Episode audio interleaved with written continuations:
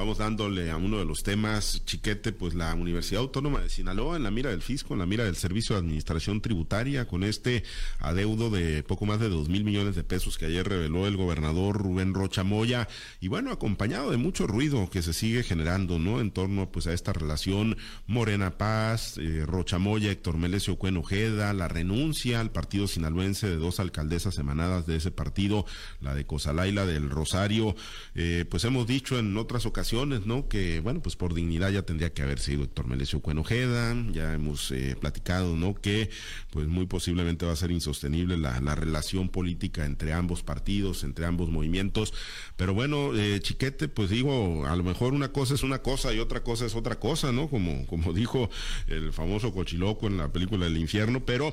Eh, pues eh, lo de la UAS, lo del Paz y lo que está ocurriendo en el enrarecimiento del clima político dentro de ese partido, ¿son, son cosas aisladas, son cosas diferentes o todo va concatenado, va ligado, chiquete? Bueno, todo se suma a fin de cuentas. No, no sé exactamente si una, relación de causal entre todas ellas, pero por ejemplo lo del SAT, es un asunto que viene corriendo desde muchos años atrás. Se trata de una circunstancia en la que pues las, las administraciones universitarias, como en el gobierno, optan por sacar lo más urgente e ir dejando lo que parece que no es tan, tan importante, como es el, enterar los, los impuestos a la, al fisco. Hay que recordar que en la universidad hay una cláusula permite a los trabajadores obtener el sueldo líquido completo, sueldo bruto, y que los descuentos corren por cuenta de la administración, es decir, los impuestos los tendría que pagar la administración. Y esto pues viene de muchos, muchos años atrás. Ah, hay que recordar que frecuentemente se, generaban conflictos con el Seguro Social precisamente por esos adeudos que se iban acumulando y que luego se pagaban con convenios, con firmas, con descuentos y todo eso. Entonces, esto se suma a una política evidente de hostilidad de parte del gobierno federal a las universidades donde no considera que exista una cuestión, un ambiente de democracia. ¿Qué es democracia? Bueno, pues eran más afines a la, a la cuarta transformación. No ha sido una ni dos las ocasiones en que el presidente se ha referido a estos casos aunque él pone el ejemplo muy directo de la Universidad de Guadalajara. Pero eh, resulta que en la narración presidencial, en, la descripción, encaja perfectamente la UAS. Bueno, eso es por un lado. Por otro, está en la, situación política. Evidentemente hay una operación entre las gentes del Paz o las gentes que llegaron al gobierno al amparo del Paz este, para, para quitarlas de, de esa militancia o de esa simpatía. Son dos alcaldesas que han renunciado al partido sinaloense, una de ellas fundadora del Paz, una de ellas que había ya estado al frente de la administración, que había tenido una presencia muy, muy acendrada del partido sinaloense, y la otra que llegó por negociaciones, que había sido del PRI, que se fue al Paz, que la postuló Morena. Ahí el Paz está empezando a pagar lo que les pasa a todos los partidos que se coaligan. Cuando un partido se coaliga con otro más grande, termina casi desapareciendo. Eso le pasó al PRD en sus coaliciones con el PAN. Eso le pasó ahora al PAN en su coalición con el PRI, en Sinaloa por lo menos. Entonces es muy posible que le termine ocurriendo al Paz frente a Morena, sobre todo si Morena sigue manteniendo la expectativa de triunfo que ha mantenido hasta ahora. Entonces yo creo que bueno, efectivamente tiene que empezar a ver cuál es la realidad de su, de su partido, de su situación dentro del gobierno del Estado y sus perspectivas reales de ser candidatos en Morena, de ser candidato en Morena, porque no está pintando nada bien. Acabamos de escuchar un, anuncio de la Universidad Autónoma de Sinaloa en que destaca un pedazo del discurso del, gobernador diciendo, la suerte es que yo haya llegado al gobierno de Sinaloa para rescatar a esta universidad. ¿Qué significa eso? que les va a ayudar con, con el adeudo del SAT o que va a ejercer el rescate con el que han estado soñando todos los que se sintieron desplazados por el Tamelesio Bueno. Sí. Ahí es el punto en este momento. Sí, sí, efectivamente, ¿no? Y da, obviamente, para, pues para todo, ¿no? Y, pues cada quien lo va a ver desde la óptica que, que lo desee, Altagracia, pero bueno, tenemos a, Jorge Luis. Jorge Luis, te saludo con gusto, buenos días. Eh, las, pues la semana pasada estuvo Rocha en la universidad, un amplio recorrido, ya lo, lo referías, lo trataron eh, muy bien, pero bueno, pues se han acumulado una serie de, de, cosas, ¿no? En el entorno de la universidad y en el entorno del partido también que descansa en las estructuras universitarias, que es el partido sinaloense. Jorge Luis, ¿cómo, pues cómo ves todo, todo el ambiente, ¿no? Ayer lo que dijo Rocha sobre eh, el adeudo multimillonario ahí que tiene la, la UAS, le tienen puesto el ojo desde el Servicio de Administración Tributaria y bueno, pues estas renuncias que se han dado al partido sinaloense por parte de las alcaldesas. Y pues lo que pasa que el eh, gobernador Rocha alude un día a Cuen y al otro también, o sea, ya no hay esa manera que no haga alusiones muy directas de Cuen y ayer, ayer no fue la excepción, precisamente cuando habla de, de esta situación que tiene la universidad con el SAT, que suma los 2 mil millones de pesos, que no es cualquier cosa. La UANOS no, no va a tener dinero ni siquiera para, para pagar los 500 millones porque supuestamente le regresarían 1.500 millones de pesos por concepto de impuestos sobre la renta. De los, de los 2.000 millones que pagaría, lo explicó el propio gobernador, no es cuenta mía ni porque yo sepa mucho de esto, que el gobernador mismo lo dijo, le regresarían casi 1.500 millones de pesos, pero ¿de dónde va a sacar la universidad 2.000 millones? Es la mitad de su presupuesto anual, por favor, ¿de dónde lo va a sacar? ¿Quién se los va a dar?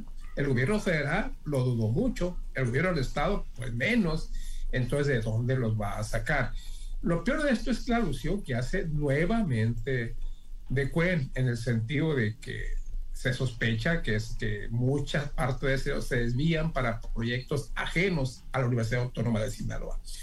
Yo creo como lo dice Rocha, ¿no? Mm, soy muy obvio y el mensaje es muy directo, como cuando estuvo el informe de la doctora Silvia Paz Díaz Camacho en, en, la Universidad Autónoma de Occidente, pues sigue siendo muy obvio, pues y eh, Rocha.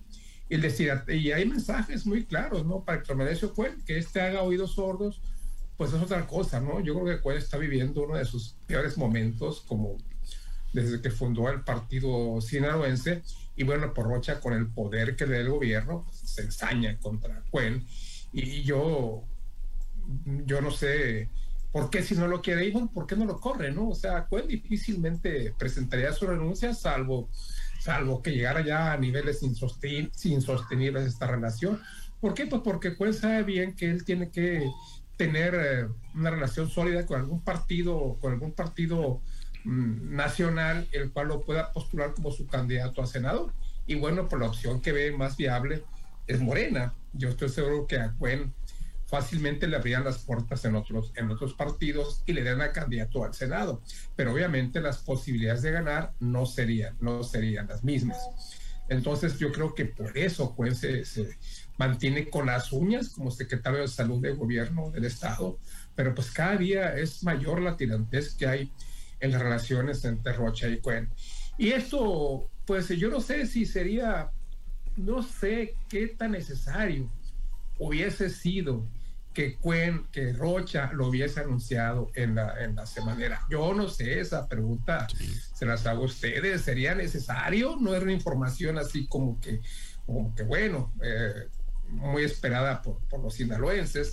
Sin embargo, le dedicó casi gran parte de la conferencia semanera a este tema de la Universidad Autónoma de Sinaloa. Dos mil millones de pesos que da el SAS, que debe de pagar, que nadie le va a ayudar. Yo no sé cómo, ¿no?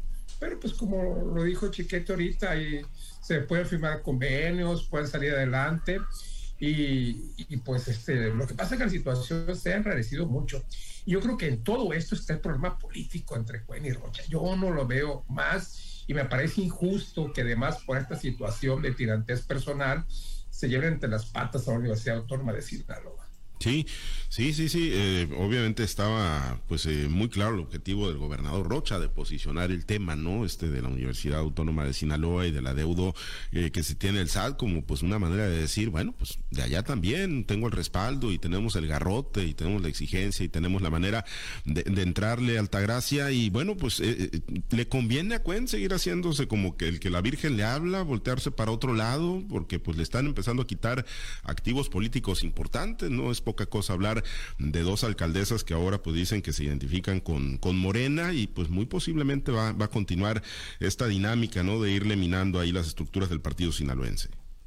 Mira, hay muchas cosas que se están viendo en el tema, en esta dupla o del cogobierno de, de Rocha y Cuen, que finalmente se está viendo hacia dónde se está inclinando la balanza, ¿no? O sea, quien trae el fiel de la balanza, pues es el gobernador Rubén Rocha Moya. Desde el inicio del gobierno del profesor eh, ha, mostrado ese interés de, en la universidad, o sea, no puede deshacerse de ese de ese pasado, de esa historia que él tiene en la, en la magna casa de estudios, no la UAS. Él habló de la disciplina y la, la higiene financiera que tenía la universidad cuando él fue rector. Yo no recuerdo, la verdad, cuando él fue rector o, no estaba inmiscuido en estas cosas como para poder lanzar un juicio, ¿no? Lo que él es lo, es lo, que estoy repitiendo es lo que él dijo él en, en uno de los discursos, primeros discursos que tuvo en torno a la Universidad Autónoma de Sinaloa. El tema de las retenciones no enteradas al SAT es un tema que no, no, no tiene mucho que ver o, o no tendría por qué ser político, más bien es un tema tributario que la universidad está en una clara, eh, en un claro problema con, con la Secretaría de Hacienda. Le tiene que pagar independientemente de lo que sea, si es a través de convenios o es a través de retención de las propias de, los propios ingresos asignados por parte de la federación, pero es un hecho que la universidad se tiene que acercar al Servicio de Administración Tributaria a que pueda lograr ese acuerdo que le pueda satisfacer o que pueda cumplirlo en el tiempo. Ahora, no está el gobierno del Estado de Sinaloa como para lanzar piedras o a lanzar juicios al aire, puesto que también el gobierno del Estado de Sinaloa trae un adeudo muy importante en este tema de retenciones eh, ante el Servicio de Administración Tributaria. Quizás la diferencia es que, como ustedes lo han expuesto aquí, lo han planteado, es que el gobernador tiene pues bastante injerencia o bastante poder eh, de manipulación o de, o de generar esos acuerdos en la, en la federación por el mismo título que él tiene de, gobernador del estado de Sinaloa. pero definitivamente que los problemas en este tema de retenciones, tanto en la universidad como el gobierno del estado, ahí están, están latentes y amenazan claramente con eh, quitar los ingresos o que, que, no puedan gozar sus ingresos por el tema de los adeudos fiscales. Ahora, el problema del PAS se va acrecentando día con día, o sea, así como muchos, muchos de los otros de los otros participantes en otros partidos están obnubilados con la idea de que Morena les abra las puertas, porque esto quizá les allá en el camino para llegar a un puesto de elección popular en el 2024, pues lo mismo está pasando en el Paz, o sea, si están viendo que por un lado el, el partido de, de, de Cuen o el partido sinaloense está teniendo serios problemas con el Ejecutivo Estatal, que ya los tiene de hecho con el Ejecutivo Federal más que limaron su, su este descontento parcialmente con las elecciones del año pasado, pero es claro que, para allá van, o sea, para poder minar un partido no se hace desde afuera, se hace desde adentro. Y si allá adentro le dejaron entrar o le dejaron salir activos importantes, pues lógicamente que quizá el, el fin del partido sinolense no va a ser nada halagüeño, puesto que le pueden restar pues bastantes personajes importantes o ya no lo van, ya no van a abrir tan ampliamente la, la, la, forma de participar con aquellos que quizá puedan considerar que les pueden robar esa, ese protagonismo. Me parece que, que el Químico Cuen tiene que empezar a analizar muy bien lo que está pasando dentro de su partido porque en ese afán y en esa desesperación que tiene por llegar a la senaduría en el 2024, está descuidando situaciones importantes en el partido que se le puede ir de las manos eh, lo que es la rectoría, lo que es la, eh, el, manejo de, de, ese partido y ya no mostrarse ni hacia adentro ni hacia afuera del partido como ese hombre todopoderoso, ese, ese hombre negociador, ese hombre que podía eh, inclinar balanzas en, en, algún, en algún resultado u otro, ¿no? Así lo tomaron en, eh, el año pasado cuando se, se, perfilaban las alianzas hacia el Va por México o la Alianza hacia Morena, ¿no? Entonces me parece que esa, ese poderío, esa fortaleza que mostró el químico Cuen hoy está muy este, a la baja o está quizás un poco dañada y muestra de ello es que están abandonando el barco, ¿no? Hay, hay personas que quizás llegaron a, también a, encabezar las listas de, de, lo que es el PAS para una candidatura. Ahí tenemos el caso del químico Benítez, porque no lo podían hacer por otro lado o aprovechando que podían tener en esas regiones pues alguna filiación más importante hacia el PAS que hacia otros partidos. Me parece que el cáncer lo trae adentro, lo dejó entrar y lo dejó que creciera. Entonces a eso se va a tener que atener eh, Héctor Melesio Cuen. Si no hace las, las correcciones necesarias y si no extirpa de su partido a los que le están haciendo daño, sobre todo él le está haciendo daño al partido, pues creo que no le, no le generará buenas, buenos rendimientos, buenos resultados en el 2024, aún con las ganas que, que tiene de, llegar a ser senador. Se va a quedar con las ganas. Muy bien, pues ya veremos. Está en la etapa de las definiciones. Héctor Melesio Cuenojeda, le corre el tiempo, le corre el reloj y si no toma decisiones acertadas, pues puede perder eh, no nada más el partido, puede perder obviamente también el control de la Universidad Autónoma de Sinaloa. Bueno, pues ya, ya veremos qué decide Héctor Melesio Cuenojeda, si se queda o se va del gabinete y si pues busca nuevos horizontes de participación política que ya no necesariamente van a ser con Morena. Eh, Chiquete, el, tema brevemente, nada más para, para comentarlo, es momento de dejar el uso obligatorio de cubrebocas, como lo planteó ayer el gobernador Rubén Rochamoya. Ya estamos en esa posibilidad en el estado de Sinaloa. Pues es una tentación muy grande para todos los gobernantes. Nada más que hay que ponerse atención. En China ya llegó la quinta ola del coronavirus y llegó muy gravemente. Hay pues mucha, mucha, mucha incidencia, hay una gran incidencia y están aislando gente, millones de personas están siendo aisladas porque llegó con mucha fuerza esta, esta quinta ola, a pesar de que pues allá están más adelante que nosotros en concientización, control de los, de los daños, vacunación. Así que hay que tomárselo con mucho cuidado. Yo no sé, yo quisiera que, que pudiéramos volver a la vieja normalidad, pero ya nos han advertido muchas veces. No es posible volver a la vieja normalidad, hay que seguir manteniendo ciertos cuidados para que este, esta pausa que estamos viendo sea duradera. Pero pues los gobernantes están muy apurados por, por dar buenas noticias. Sí, efectivamente, ¿no? Ya algunas entidades dieron ese paso, ¿no? De pues ya no eh, pues obligar a la gente a usar cubrebocas en espacios eh, públicos o en espacios al aire libre. Jorge Luis, Sinaloa, ¿estamos preparados ya para dar ese paso, como lo dijo ayer el gobernador Rubén Rochamoya? No, no, yo creo que no. A mí me, me, pareció escalofriante lo que dijo Robert Rocha de que iba a tramitar con la federación, que seguramente la federación va a decir que sí, ¿no? Que sí, sí, adelante, quita el cubrebocas si quieres, que ya no sea obligatorio el uso de cubrebocas en Sinaloa, cuando menos en tales y cuales espacios. A mí me parece que no, porque, porque mira, las cifras que se manejan aquí cuando están, cuando están, cuando aquí son muy bajas, para, para otros países más adelantados como China, China con mil casos, es un mundo de casos para ellos y con mil casos en un día ya están aislando ciudades completas, cuando aquí con mil casos estamos ya dándole vueltas al Ángel o dándole vueltas a la minera en Guadalajara, porque los casos son mínimos, ¿no? Entonces se manejan las cosas desde diferentes puntos de vista y yo no creo que el punto de vista nuestro, el de México, sea el más acertado cuando es un país que ha dado magros resultados en la lucha contra la pandemia. ¿Y qué digo magros? Pésimos resultados que ahí están a la vista. En realidad aquí estamos bajo un control forzado. No teníamos ni siquiera por qué ser tan optimistas, ni claro que sí, los, los casos han venido a la baja y celebro, si las cifras no están manipuladas, que el carnaval de Mazatlán no haya detonado nuevos contagios. Todavía podría darse el caso, ¿no? Pero ya pasaron más de dos semanas, entonces ya de acuerdo con los criterios científicos, pues esto ya, ya, ya no tendría, ya no sería pues causante a las fiestas de carnaval. Y qué bueno, ¿no? Qué bueno, cosa que celebramos mucho, celebramos mucho que los casos vayan a la baja. Lo que tengo yo mis dudas es la veracidad de la estadística, de los números que está manejando el gobierno federal y aquí el gobierno de Estado que me parecen demasiado, demasiado buenos como para que sean realidad. Ahí están los casos de los últimos días bueno, ayer fue lunes, los lunes es un día en, que, en el cual este, los casos normalmente domingo y lunes están a la baja. Vamos a ver el día de hoy, martes, a ver, a ver cómo repuntan.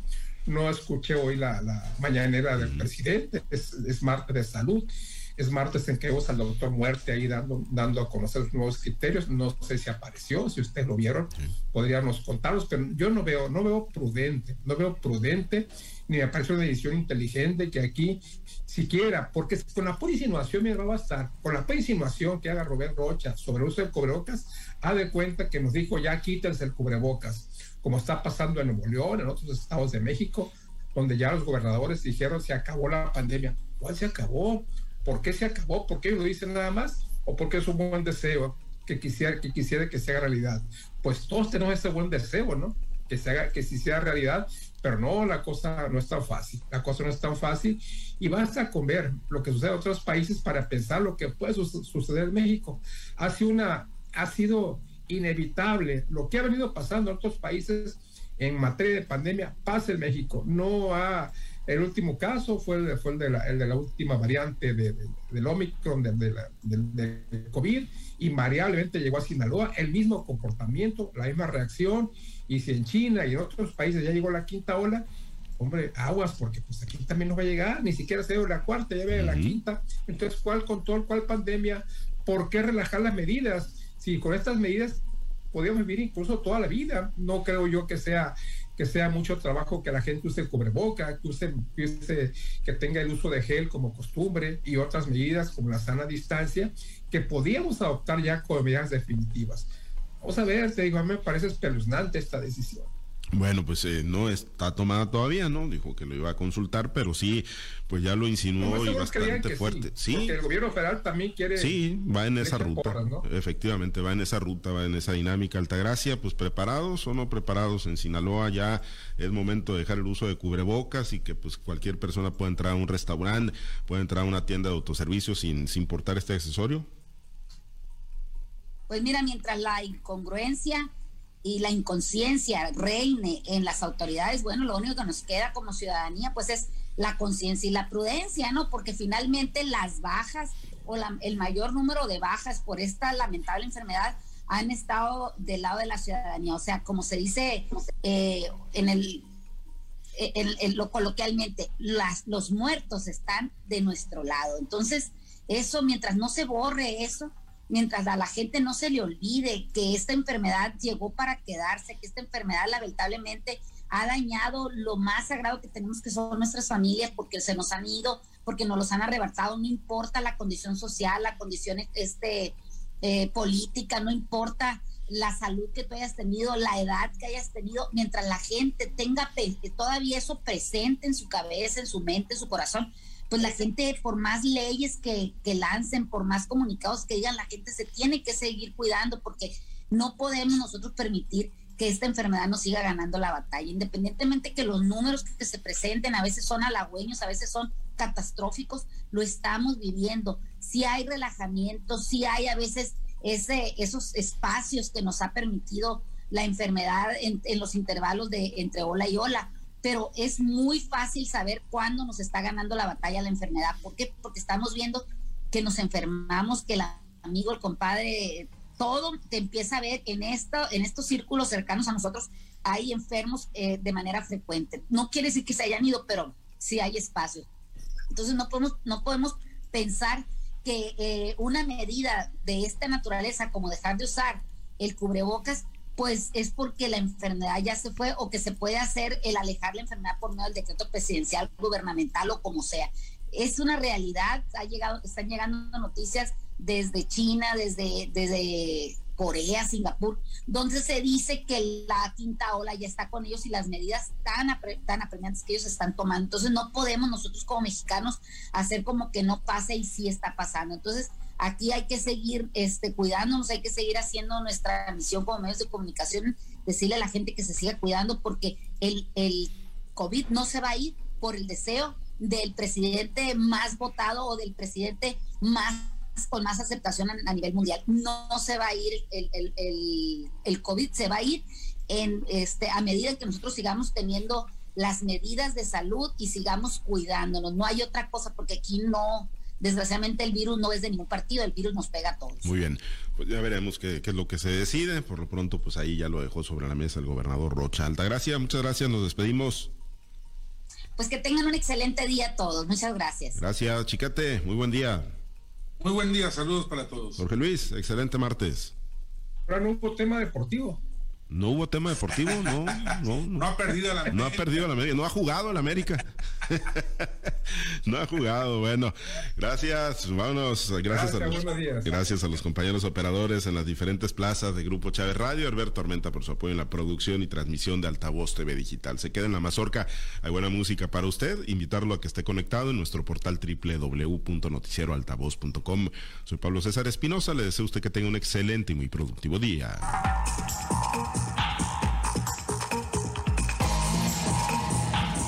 Usted ha escuchado Altavoz en Red Sinaloa con Pablo César Espinosa. El noticiero de Grupo Chávez Radio.